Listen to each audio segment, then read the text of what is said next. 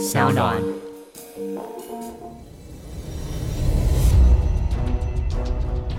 什么是正义？什么是真相？跟着台湾剑士权威阿善师，重返那些离奇、轰动的命案现场，请听阿善师的剑士实录。各位听众朋友，大家好，欢迎收听今天的阿善师的见识实录。我是见识专家阿善师谢松善。大家好，我是子荣。在今天的阿善师见事实录的节目当中，要跟大家分享一个不同的案件调查的方式，叫做犯罪侧写。那我们在今天的节目当中，其实是要跟大家推荐一本书籍，是由日月文化 EZ 丛书馆所出版的这个翻译书，叫做《今天也要去见杀人犯：韩国犯罪侧写师眼中的人性故事》。而这本书籍。的作者是一个有十五年资历的韩国第一位的女性犯罪侧写师，她叫做李真淑。她曾经经手过蛮多在韩国很著名的这些案件，包含了像是李春在的华城的连续杀人案，这个很有名。另外呢，还有高友琴的杀害前夫的案件等等哦。而她呢，也是在取得了心理学还有社会学的博士之后，在三十五岁那一年才取得了韩国第一届的犯罪侧写分析官的这个职业。她。用她自己的心理学还有社会学的一些专业，结合他自己身为两个孩子母亲比较感性的一个视角，在书籍当中其实也分享了非常多和杀人犯一次次会面的一个过程，然后也分析每个案件不同的发展始末。不过，到底什么是犯罪侧写？那这个犯罪侧写对于我们的刑案的调查又有什么样的帮助呢？阿善师是的，每当呢刑事案件发生的时候，大家呢最在意的是。那凶手到底是谁呀？案发的过程呢有多害人？然后呢会受到呢怎么样的刑责等等？但是呢却往往不在意罪犯是如何形成的，也不在意呢这些罪犯呢他们的生活的经验，还有呢成长的过程。大家呢大多只在意结果，却忽略了脉络经过的一个重要性。了解这些犯罪者的状态以及心理，不只是对案件的侦查有帮助，更可以呢对往后的法律制定，甚至于呢犯罪预防以及未来呢类似案件的一些资料收集、研究等等呢，都有非常大的帮助。那我们呢先来介绍呢一下侧写是什么呢？其实侧写啊又称为普惠。好，在我们国内呢，就称为犯罪的普惠，英文叫做 profile。这种呢调查的方式呢，它最早呢是源起于美国，是从呢刑案的现场，还有犯罪的形态，以及呢被害者的特性等方面呢收集资料，然后呢分析归纳出呢犯罪者他的一些特征或者是人格特质的这样的一个破案的技巧。那后续呢？也可以转变成为呢，提供侦查跟审判使用的一些资讯，或者是相关的数据。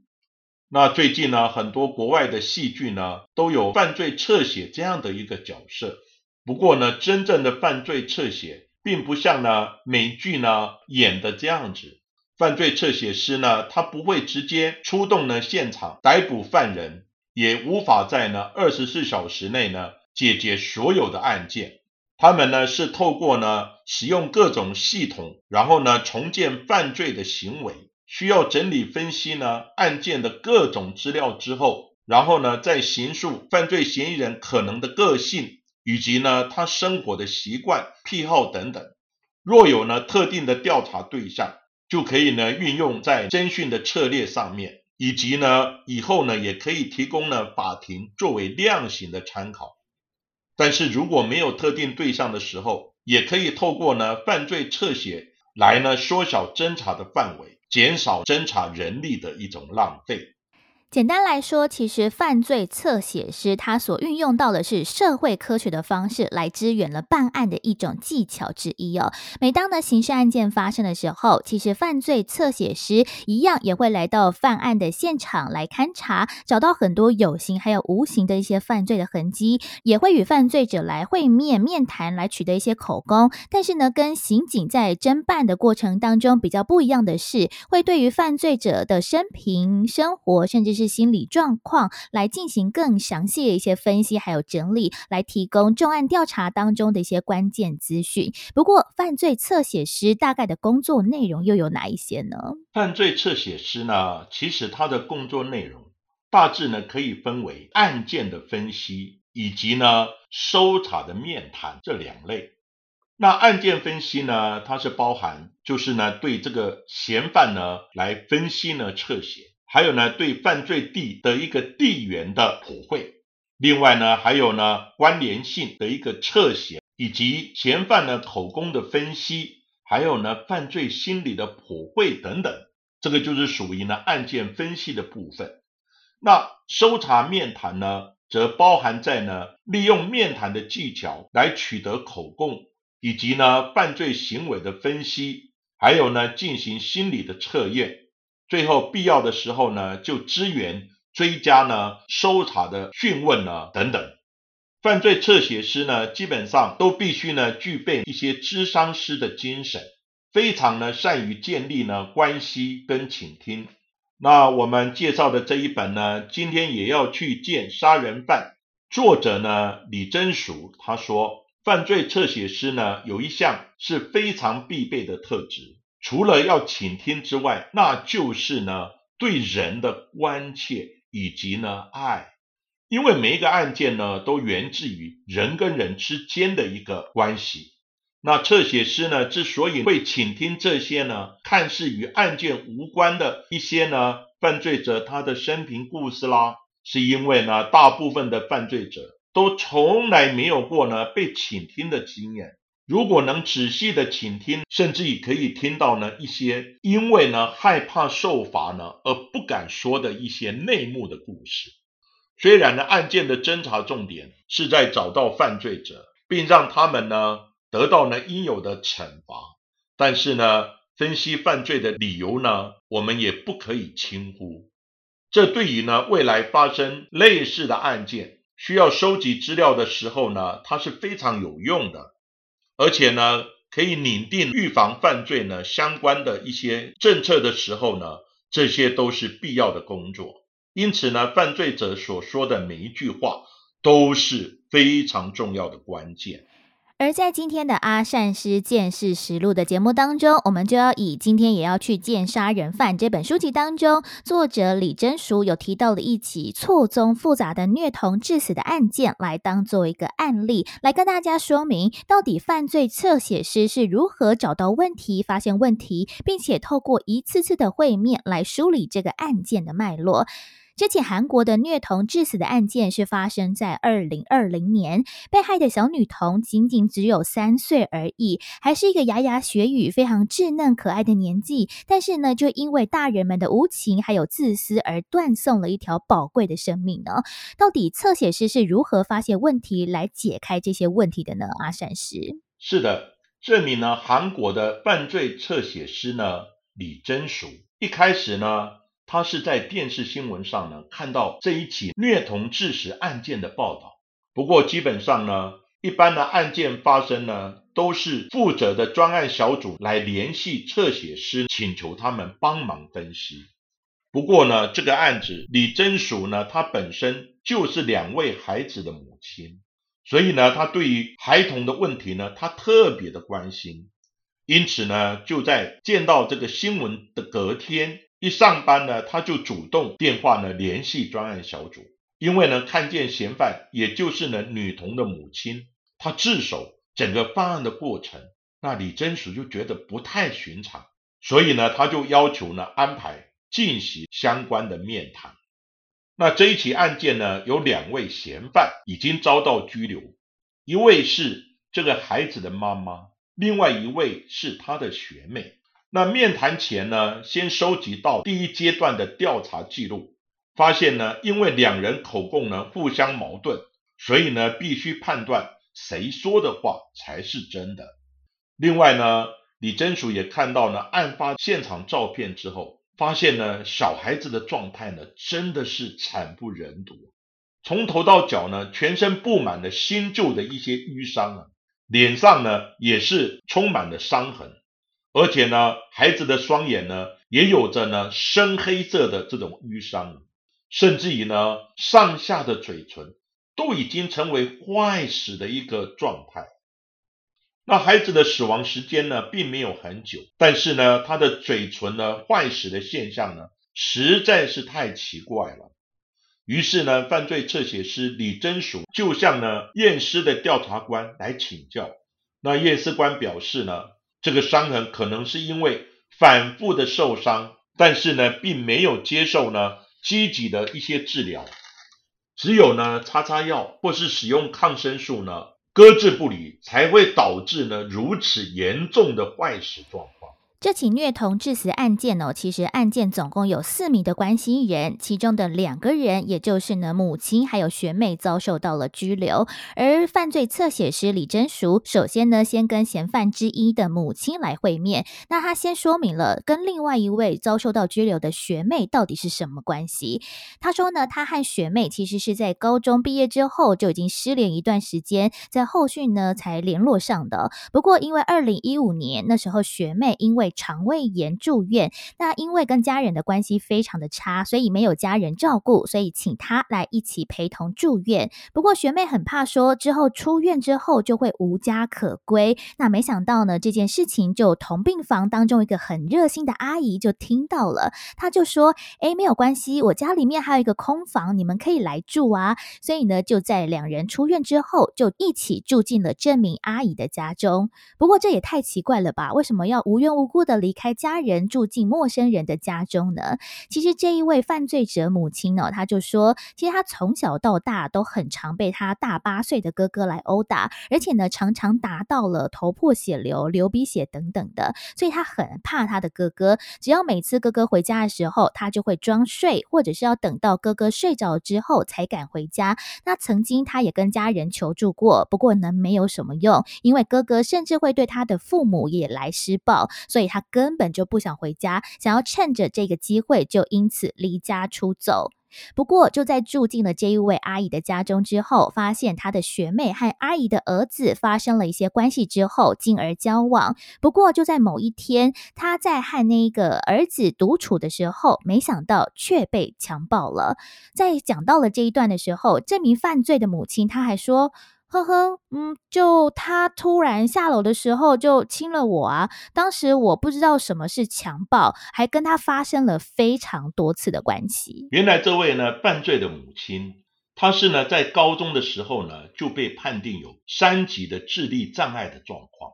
所以呢目前呢她是领有呢身心障碍的补助金。那每一次呢只要遇到呢尴尬或不懂的问题的时候，她就呢呵呵。一笑置之的态度呢？那这种状况呢，也是智力障碍者所拥有的一个特性之一啊。那三级智力障碍呢，他们日常的生活能力其实并没有什么大碍，而且呢，多数人可能看不出呢，他们有什么异常。但是如果遇到呢有冲突或是纷争的时候，那状况就不一样喽。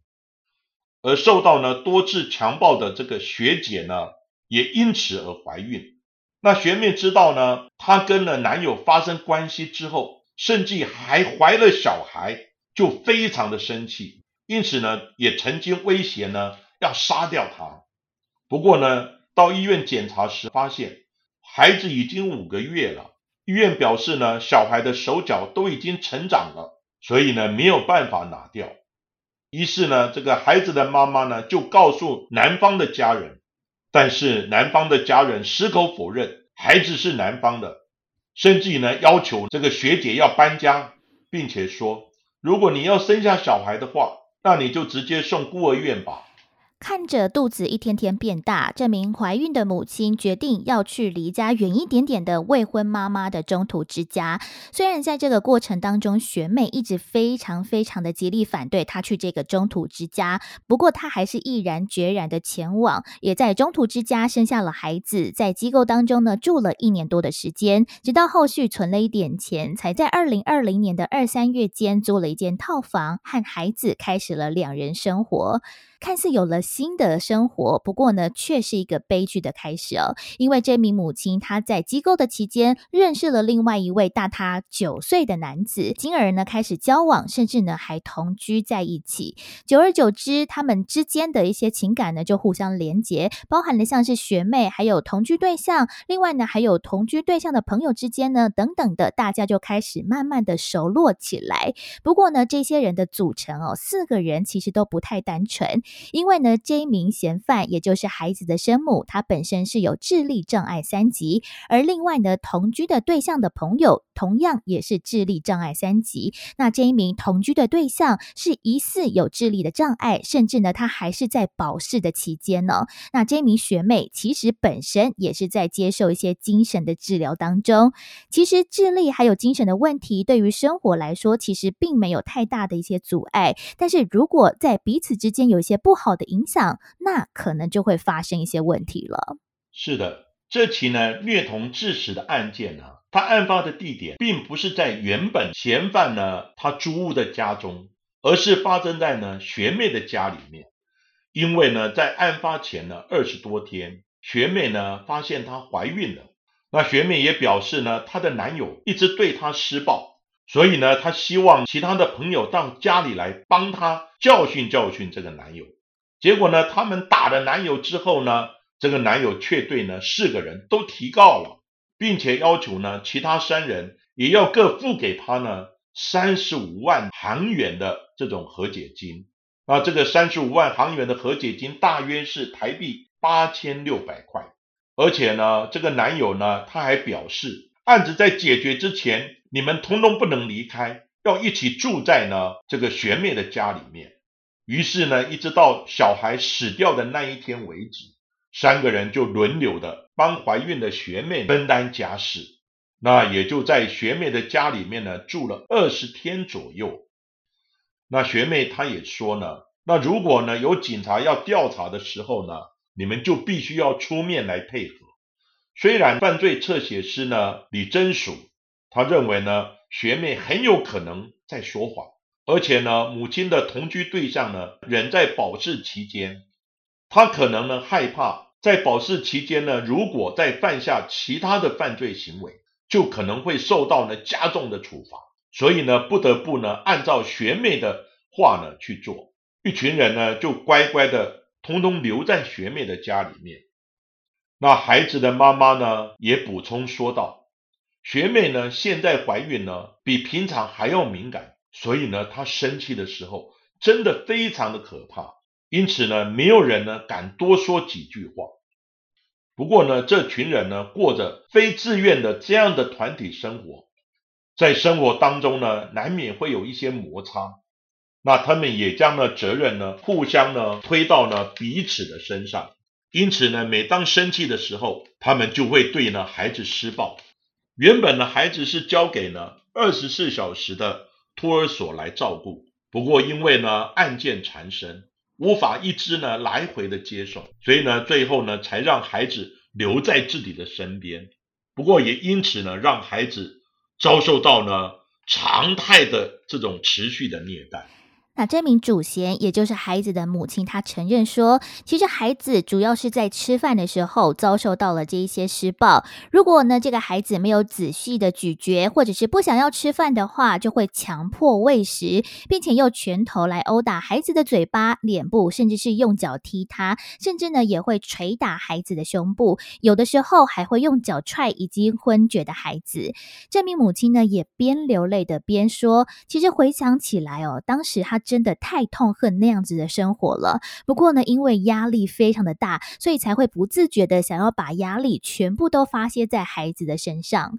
而依照着犯罪侧写师李真淑的一个侧面观察，这四名被迫一起入住在学妹家的人，其实都没有工作，也没有办法出远门，所以也可能因此而加深了他们自己的心理压力。不过呢，李真淑也问嫌犯，为什么连怀孕的学妹自己应该是充满着母爱的，怎么怎么可能对孩子下得了手呢？那孩子的母亲也表示说，其实因为这个小孩是他跟学妹曾经交往对象所生下来的。原本学妹就非常非常的痛恨这个小孩，而且呢，小孩长大两三岁之后，他长得跟他的亲生父亲越来越像，所以呢，他也对这个他自己亲生的小孩哦，也充满着厌恶感。所以呢，四个人就在这段期间当中，不断的对这一名无辜的孩子来施暴，也让他小小的身上其实充满着各种新旧的伤痕。那长期呢，受到诗人呢轮流施暴虐待的孩子。某一天呢，他终于呢昏死过去了。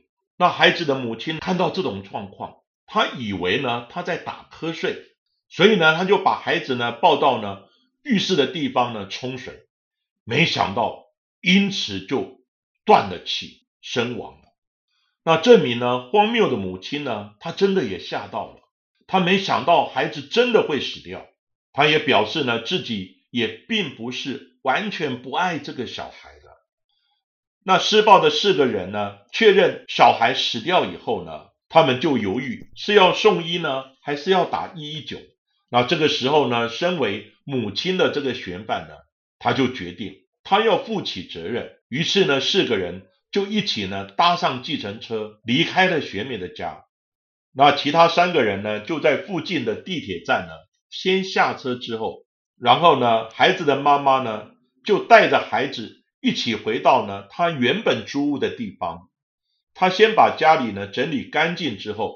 再跟呢警方说，其他三个人是接到他的通知之后，学妹呢才打电话报案的。侧写师李真淑表示，其实整个自白的过程也充满了疑点。到底其他的两名关系人有没有深度的涉入虐童的一些案件呢？其实李真淑说，他之前经手过不少的虐童案例，是因为父母亲、经济等等的因素而彼此推脱照顾孩子的一个责任，导致最后孩子可能会进了育幼院，或者被海外领养，甚至呢虐待致死，并且呢互相的推脱死亡的责任。而这起案件当中，像是母亲的交往对象，他就表示说，孩子的死跟他一点关系都没有，就像是呢串通好的方式，让他呢躲过了法律的制裁。不过呢，犯罪侧写师就觉得应该要找出疑点来仔细搜查，也让所有的犯罪者面对了该有的刑罚。所以呢，犯罪侧写师决定要继续面谈另外一位受到拘留的共犯，也就是这名学妹哦。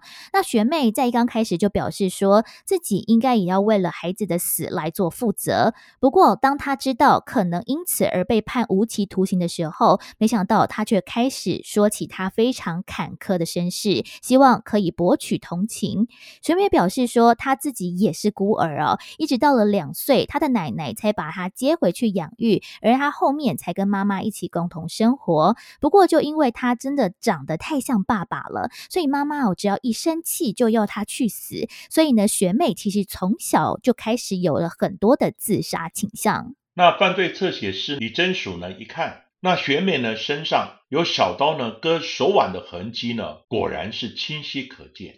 那学妹呢，她继续表示，她在之后呢交了一些坏朋友，她就离家出走。在国三的时候呢，她也曾经呢多次被强暴过。在住进呢母亲呢再婚的家庭之后，她一样受到呢妈妈甚至呢。同母异父的弟弟呢，言语的霸凌以及殴打，一直到高二的时候呢，才遇到了学姐，也就是呢这个死亡孩子的妈妈。然后呢，他们就一起生活。学妹并说呢，如果之前能够堕胎，小孩不生下来，那这一些事情呢，应该就不会发生了吧。另外呢，学妹在自白的时候，她也表示。自己呢，本来呢非常不喜欢这个小孩，毕竟呢这个小孩是前男友跟学姐呢生的孩子，所以呢他不希望呢学姐养他。所以呢，当初他就阻止学姐呢去未婚妈妈中途之家。不过呢，自从他看到呢学姐照顾呢小孩辛苦的模样之后，他就觉得妈妈实在很伟大。他也开始对小孩呢更加的疼爱，而且当时呢，她也怀孕了三个月，所以呢，打小孩的时候，她没有下那么重的手了。她也从未呢要其他人呢来教训她的男友，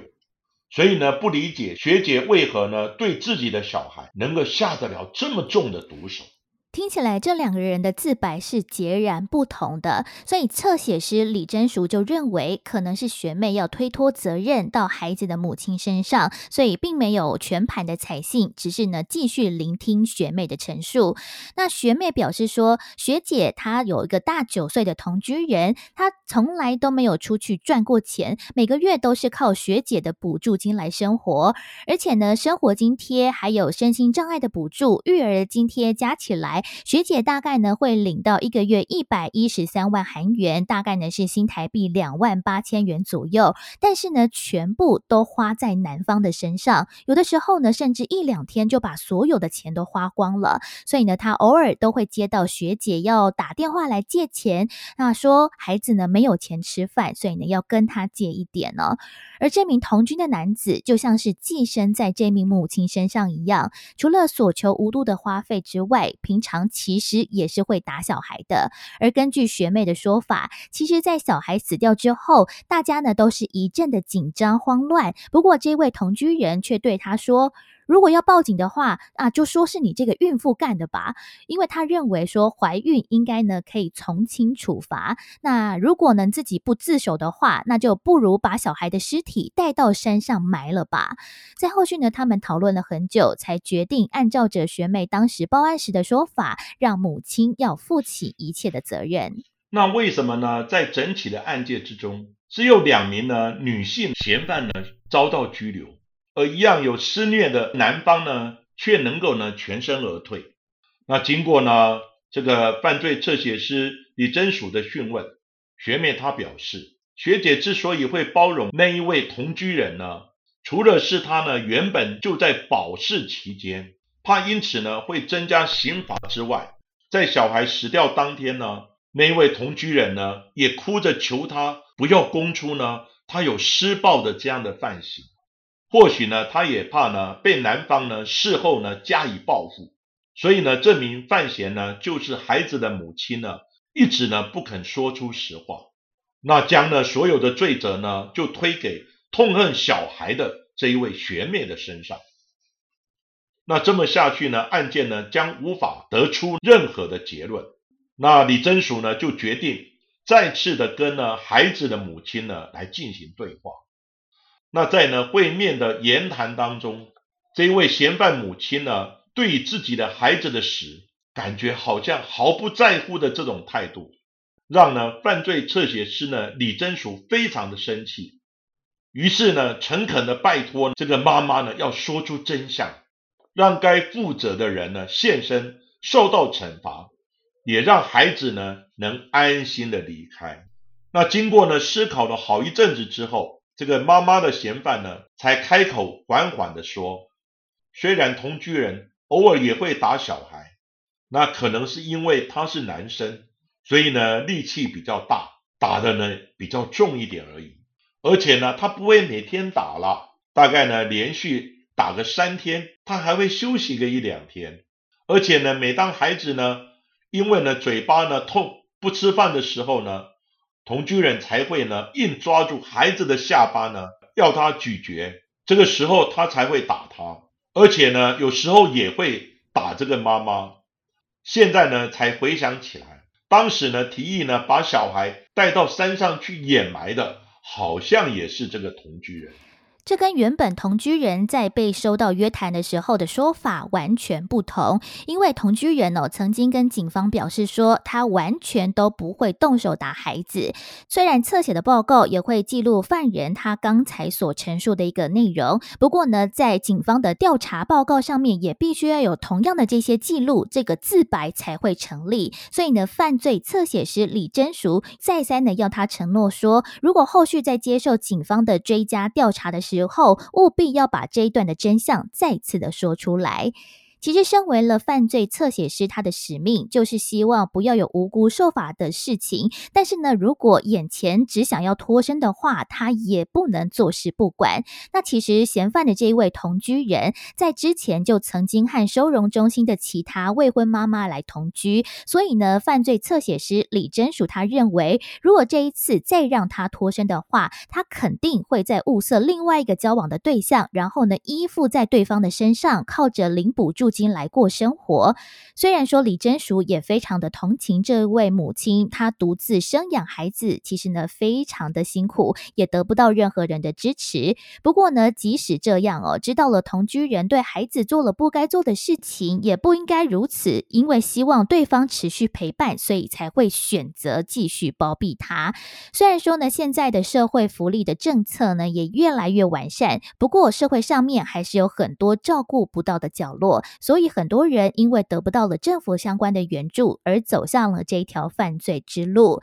而这起案件也是因为犯罪侧写师李真淑，他一再再的会面，透过了各种深度的交谈，也让拘留的双方，包含了像是孩子的母亲，还有学妹，都说出了更多的真相，也让案件呢更加的明朗，让该负责的人可以交给司法来做审判。不过呢，在台湾的警察还有司法制度当中，好像呢并没有犯罪侧写师或者是犯罪破绘师的一个制度。那在台湾的制度当中，也会有类似的这些职位吗？那在台湾，如果要建立犯罪侧写师的制度，到底可不可行呢？或者是如果真的是侧写师进入到了法院之后，到底能不能够成为真正的证据呢？是的，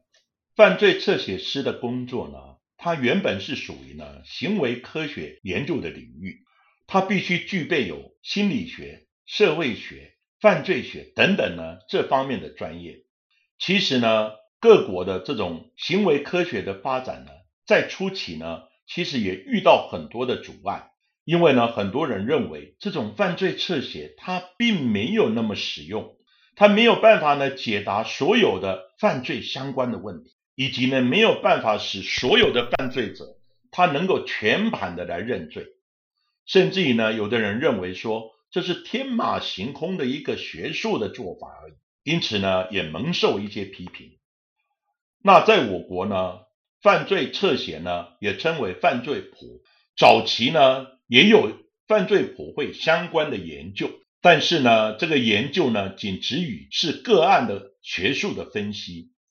就像呢，之前我们在节目谈到的洞氏妖氏陈进兴在到案之后呢，也有一些专家呢，对于他的成长背景、他的犯罪的行为、犯罪的心理等等呢，做过一些分析。不过这些分析的结果呢，也仅供呢警政或是呢法务单位呢作为参考而已。